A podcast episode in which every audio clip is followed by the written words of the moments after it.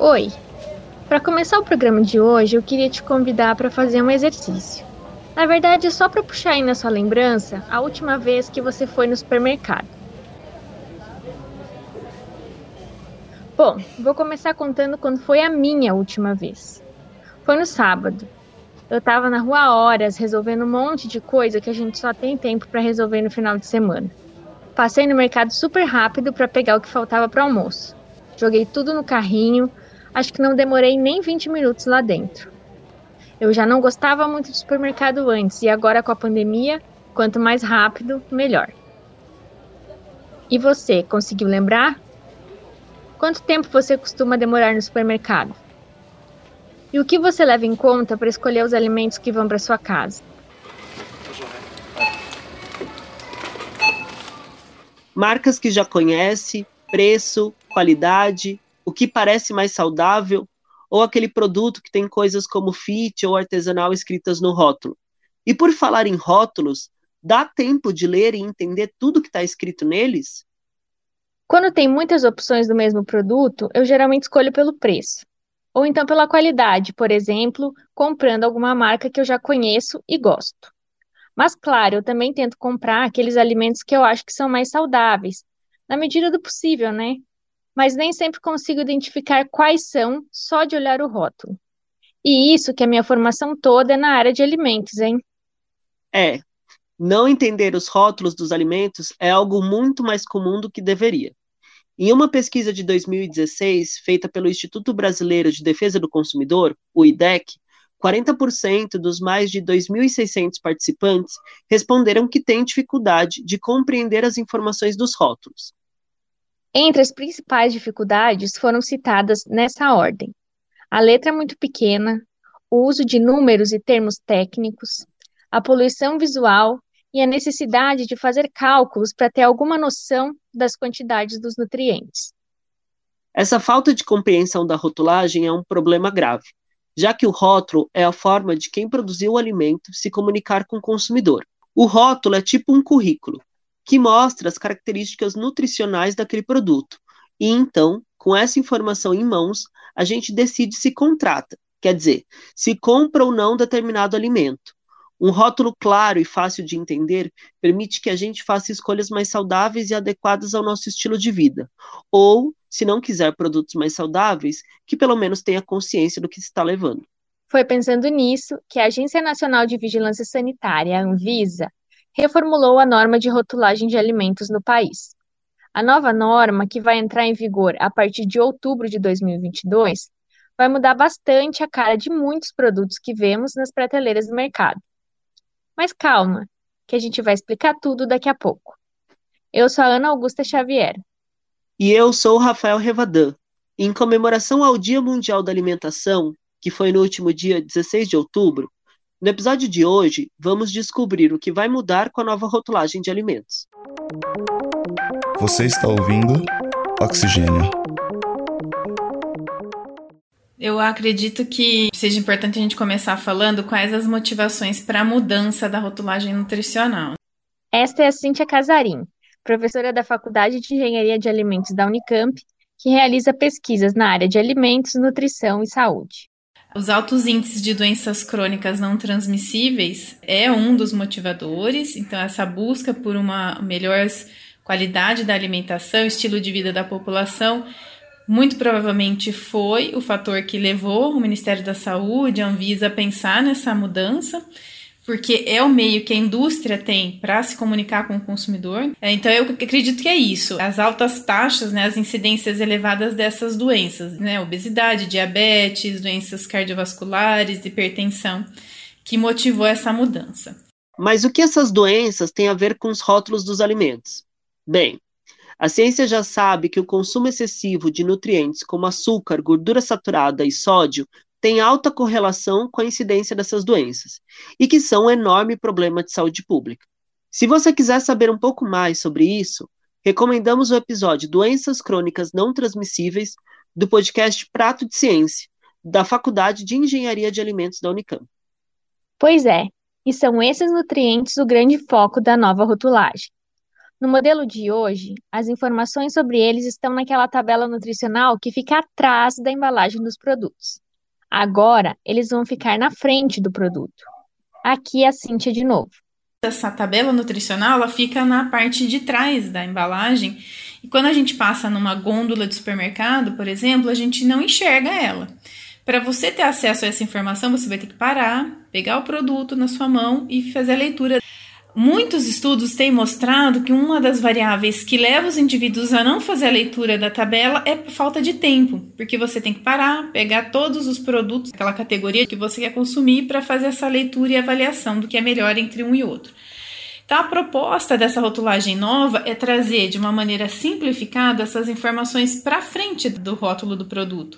Ou seja, quando você passa no corredor de um supermercado, aquilo já está estampado na frente. Então, uma parada muito rápida em frente à gôndola, você faz é, a leitura visual da qualidade dos produtos e a comparação entre eles para tomar sua decisão do que você vai comprar. Então, a ideia é facilitar a comunicação e o entendimento do consumidor para que ele consiga fazer escolhas mais saudáveis. A rotulagem frontal, que também é conhecida pela sigla FOP, Front of Package em inglês, é a principal novidade na rotulagem dos alimentos. A Anvisa optou por usar um modelo chamado de advertência, que é quando se utiliza símbolos para alertar o consumidor sobre a presença de nutrientes que não fazem bem. Vai ficar assim. Os produtos que tiverem quantidades consideradas altas daqueles nutrientes que já falamos aqui, açúcar, gordura saturada e sódio, vão ter que apresentar na frente da embalagem uma lupa, acompanhada de um selo escrito Alto em, tudo com fundo branco. Do lado e com fundo preto vem o nome do nutriente. Por exemplo, uma bolacha com muito açúcar vai ter a lupa com o selo Alto em açúcar. Caso o alimento seja alto em mais de um dos nutrientes-alvo, vai ter que colocar um selo para cada nutriente. Tá, mas quanto açúcar um alimento tem que ter para ser considerado alto em açúcar? Bem, a legislação definiu os limites considerando 100 gramas de produto. Então, para não receber o selo de alto em, o produto pode ter no máximo 15 gramas de açúcar a cada 100 gramas. Já para a gordura saturada, o limite é de 6 gramas. E para o sódio, é de 600 miligramas. Isso quer dizer que é bem provável que aquela sua latinha de refrigerante gelado ou a caixa de cereal matinal ganhem um selo de alto em açúcar.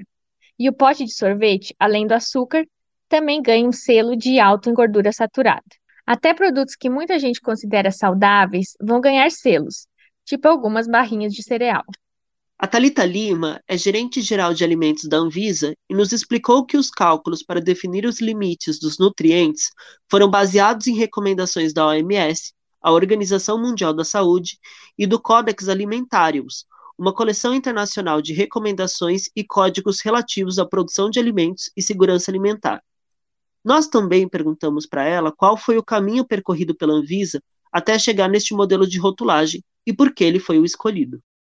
A gente fez um levantamento do cenário regulatório internacional não tem um modelo padronizado no mundo. Tem uma diversidade enorme, foram estudados mais de 40 modelos diferentes de rotulagem frontal. Tem modelos de rotulagem frontal que são modelos que a gente chama de positivos, é, tem modelos que eram interpretativos, que dão notas para alimento, estrelas, ou fazem uma graduação de A, E. Então, um modelo que informasse para a população, logo no momento da aquisição do produto, o alto conteúdo de nutrientes críticos, é um modelo que a gente considerou relevante, o melhor e o mais adequado para a população. É, passada essa etapa de definir o modelo alto em, a gente foi avaliar então qual é o melhor símbolo para fazer isso. Né? Então fomos estudar aí modelos que já existem no mundo, a gente tem o Uruguai que adota é, um octógono, a gente recebeu contribuições da sociedade civil sugerindo um triângulo, enfim, é, o que a gente é, entendeu que seria mais apropriado era um modelo informativo. Né? É muito importante que a gente preservasse a autonomia do consumidor para tomar as suas decisões. Então, é, quando nós escolhemos o, a, o, símbolo da lupa, né, que foi o modelo que foi escolhido pela Anvisa, é justamente para dar essa conotação de uma informação mais apurada, né, um, um destaque da informação e não necessariamente um alerta alerta, né? É uma coisa de que ah, esse alimento está proibido, nada nesse sentido. Então, é muito mais um destaque a uma informação que foi considerada né, a informação mais relevante, por assim dizer. A Anvisa realizou testes para confirmar se a população estava entendendo a proposta da nova rotulagem e conseguindo fazer as suas escolhas de compra a partir dela.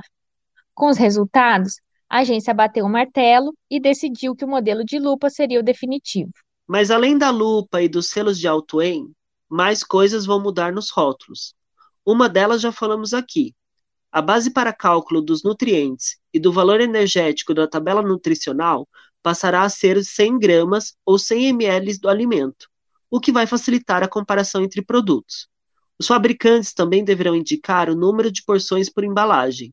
Também vai passar a ser obrigatória na tabela nutricional a sinalização de açúcares totais e adicionais, o que vai deixar claro para o consumidor se o açúcar daquele produto é natural dos ingredientes ou foi adicionado, como um extra. Além disso, todas as tabelas deverão ter letras pretas e fundo branco, para garantir a legibilidade das informações.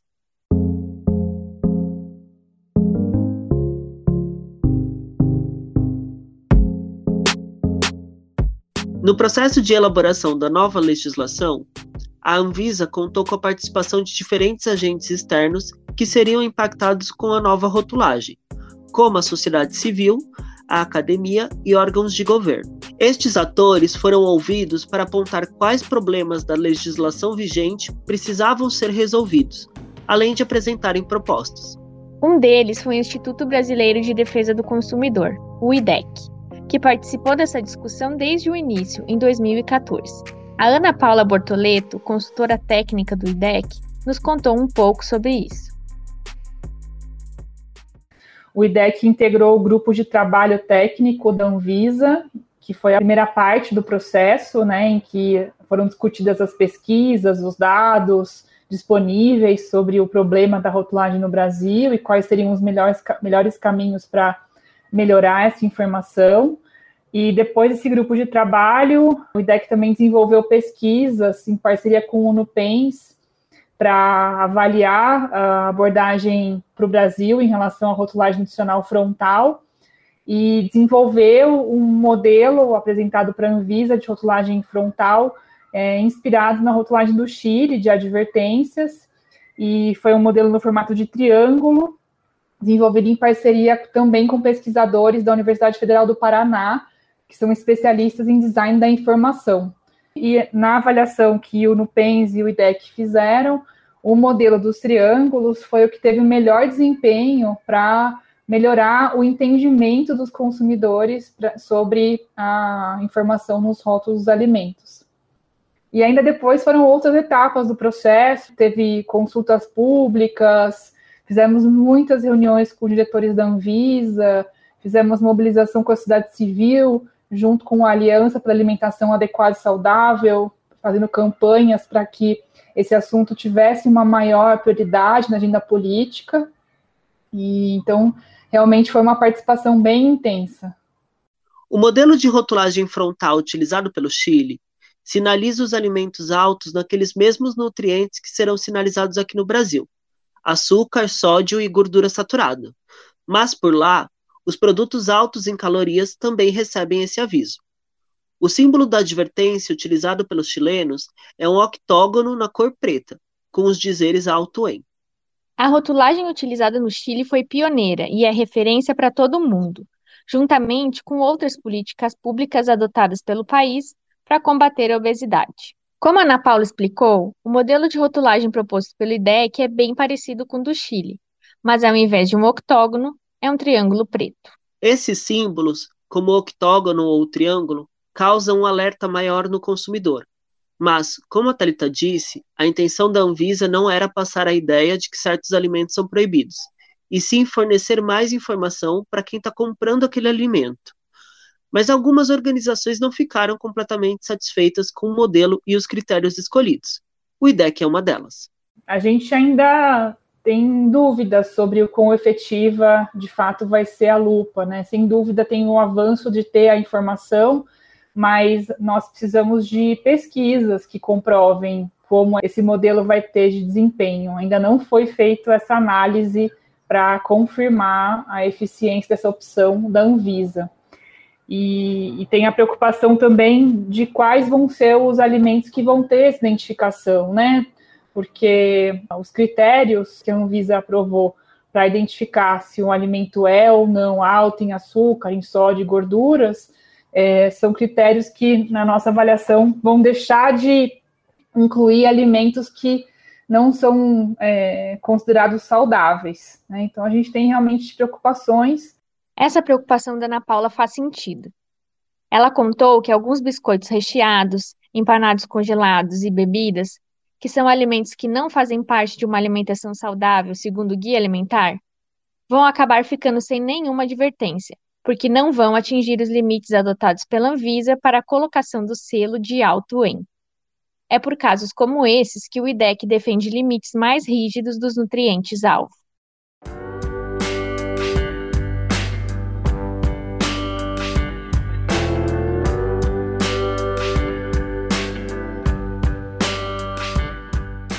Mas será mesmo que vamos fazer escolhas mais saudáveis a partir das informações da nova rotulagem? A experiência de outros países cria boas expectativas. No Chile, por exemplo, as mudanças no comportamento dos consumidores já foram vistas no primeiro ano após a implementação da nova rotulagem. Um estudo realizado por duas universidades chilenas, em parceria com uma universidade estadunidense, ouviu mulheres com filhos de idades entre 2 e 14 anos já que elas são as principais responsáveis pelas escolhas de compras de alimentos nos lares daquele país. Todas as participantes entenderam a motivação da nova rotulagem e sabem que produtos com mais advertências nos rótulos representam escolhas menos saudáveis. Por aqui, só será possível ter a noção exata do impacto da nova rotulagem alguns anos após sua implementação, que ocorrerá em outubro de 2022 mas os resultados de uma pesquisa publicada na revista Food Quality and Preference, feita com consumidores brasileiros, indicam um possível cenário positivo. Na pesquisa, 862 consumidores avaliaram alimentos com rótulos contendo o modelo de advertência de nutrientes, igual ao utilizado no Chile, aquele do octógono. Os resultados mostraram que a presença do selo de advertência diminuiu de maneira significativa a percepção de saudabilidade de todos os produtos estudados, que foram iogurte de morango, suco de uva, biscoito cracker e pão de forma. E além do comportamento dos consumidores, outro impacto esperado da nova rotulagem vai recair sobre a indústria de alimentos. Mas não vai ser somente na questão de adequar e refazer os seus rótulos, não. É, um dos resultados esperados, apesar de não ser o principal objetivo do regulamento, é que haja ações de reformulação, de melhoria do perfil nutricional desses alimentos. Né?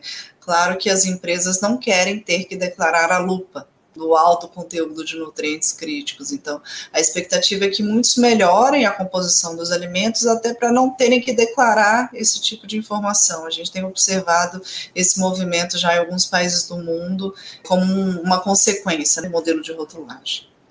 Como a Talita comentou, as indústrias não vão querer ter que estampar nas embalagens os selinhos dos nutrientes críticos, já que eles praticamente vão ser uma marca de que aquele alimento não é saudável. Então, a tendência é que seja feito um movimento na direção de redução do teor desses nutrientes, o que é bom para todo mundo. É um efeito colateral do bem que se espera da nova rotulagem. Mas a Ana Paula, consultora do IDEC, fala que é preciso ter cuidado, porque a reformulação também pode acabar piorando a qualidade nutricional dos produtos. Acho que em parte vai ser positivo, claro que sempre quando é possível retirar nutrientes que tragam risco à saúde é importante, mas é, preocupa como que vai ser essa substituição, por exemplo, do açúcar por adoçante, que a gente tem visto acontecer com muita frequência e não é uma substituição que vai trazer de fato um grande benefício para a saúde. Ou então uma reformulação que preveja que tenha mais aditivos alimentares para fazer um equilíbrio aí da compensação do que foi retirado. Então, o importante seria ter uma reformulação que caminhasse para um menor nível de processamento industrial e não acrescentar outras substâncias que vão trazer prejuízos para a saúde também. É por isso que devemos estar sempre atentos ao que consumimos.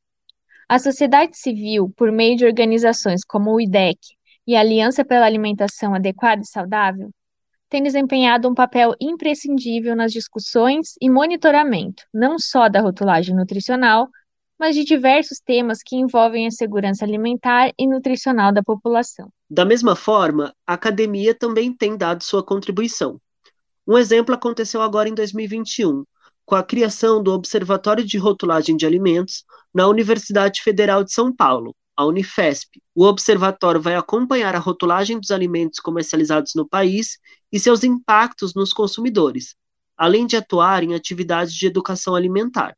E é importante dizer que o órgão responsável pela fiscalização e garantia do cumprimento das normas de rotulagem é a Vigilância Sanitária de cada município.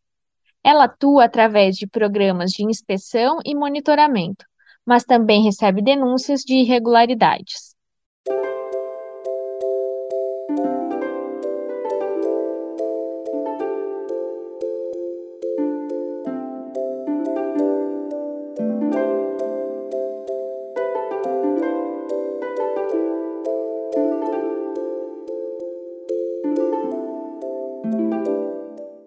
Bem, já vimos que a rotulagem influencia na escolha dos alimentos, mas ela não é, nem de longe, o fator que mais pesa na decisão do consumidor na hora de comprar comida. Escuta só o que a professora Cíntia falou. Tem outros aspectos também que influenciam, né? E aí o marketing faz uso disso, que é o estilo da embalagem, então as imagens que são utilizadas nessa embalagem, que faz o consumidor ter uma percepção de um produto melhor ou não, a localização dessa rotulagem, então ela está na frente da embalagem, mas ainda assim em que posição ela está? É numa posição de destaque? Isso é um ponto que a gente precisa avaliar também, né? Isso realmente vai estar visível, o consumidor vai se atentar, vai chamar a atenção dele. Então são várias variáveis ainda que a gente precisa avaliar. Só mudar a rotulagem não vai fazer com que todo mundo coma de maneira mais saudável e que a incidência de doenças crônicas não transmissíveis diminua. Primeiro, porque as pessoas precisam entender por que comer demais determinado nutriente pode fazer mal para a saúde. Essa sinalização na embalagem precisa vir acompanhada de ações de educação alimentar. Segundo, porque a rotulagem nutricional é uma dentre as muitas políticas públicas que têm sido propostas para reduzir o consumo destes produtos, como a restrição da publicidade, regulamentação do mercado e impostos diferenciados, por exemplo. Não dá para colocar toda a responsabilidade sobre as escolhas do consumidor. E por último, a gente sabe que a alimentação é um fator chave na manutenção da saúde, mas ela é apenas um fator dentro do que a gente costuma chamar de estilo de vida saudável. Praticar atividade física, ter seus momentos de lazer para reduzir o estresse, ter uma boa qualidade de sono, enfim, essa cartilha a gente já sabe de cor. Claro que é importante esclarecer e informar a população, seja por meio da rotulagem ou outras ferramentas que já falamos aqui no programa. A informação empodera e dá autonomia para que a gente consiga fazer as melhores escolhas, de acordo com as nossas necessidades. Mas é sempre bom lembrar que o ato de comer não serve apenas para fornecer nutrientes. Comer é um ato cultural, é político, é social. Nós comemos por fome, mas também por costume, por vontade, por prazer. Tem momentos que a gente vai querer comer um chocolate e vai comer, não importa a quantidade de advertências que tiver na embalagem. Até porque muitos alimentos, por mais que passem por reformulações, continuarão tendo advertências. E, infelizmente, tem muita gente que vai continuar comendo alimentos com zilhões de advertências apenas pela necessidade de matar a fome. Existem sim estudos mostrando uh, que a implementação de uma rotulagem frontal no produto ou mesmo na gôndola, ela causa mudança no comportamento do consumidor. Então, ela acaba influenciando na sua decisão de compra. Mas eu gosto de enfatizar que, principalmente na realidade Brasil e o que a gente está vivenciando hoje, muito mais do que uma informação nutricional, o que vai pesar na decisão do consumidor hoje é o preço do produto. Né? Então, a gente não pode deixar essa variável tão importante de lado.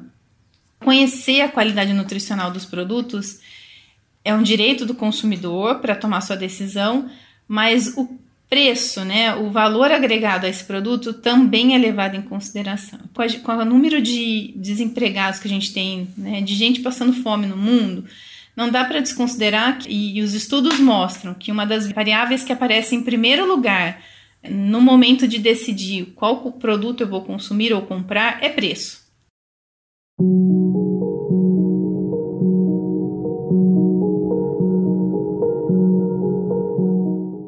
O episódio de hoje fica por aqui. Ele foi apresentado e produzido por mim, Ana Augusta Xavier, e pelo Rafael Revadan. A revisão do roteiro e a coordenação são da professora Simone Paloni, do LabJor Unicamp, e os trabalhos técnicos são do Gustavo Campos, bolsista SAI do LabJor, e do Otávio Augusto, da Rádio Unicamp. As músicas e os efeitos utilizados neste episódio são da biblioteca de áudio do YouTube e da Free Sound, as artes de divulgação são da Ana Augusta Xavier. O Oxigênio é o podcast de ciência, tecnologia e cultura da Unicamp, realizado pelo LabJor em parceria com a Rádio Unicamp. E para ficar por dentro de tudo que produzimos, acompanhe a gente nas redes sociais. Estamos no Facebook, facebook.com/barra Oxigênio Notícias, tudo junto sem acento, e no Instagram e no Twitter. Basta procurar por Oxigênio Podcast.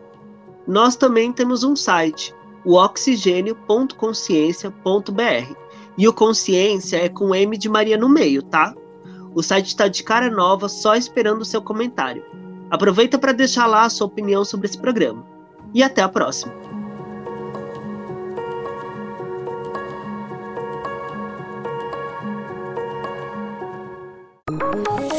Oxigênio.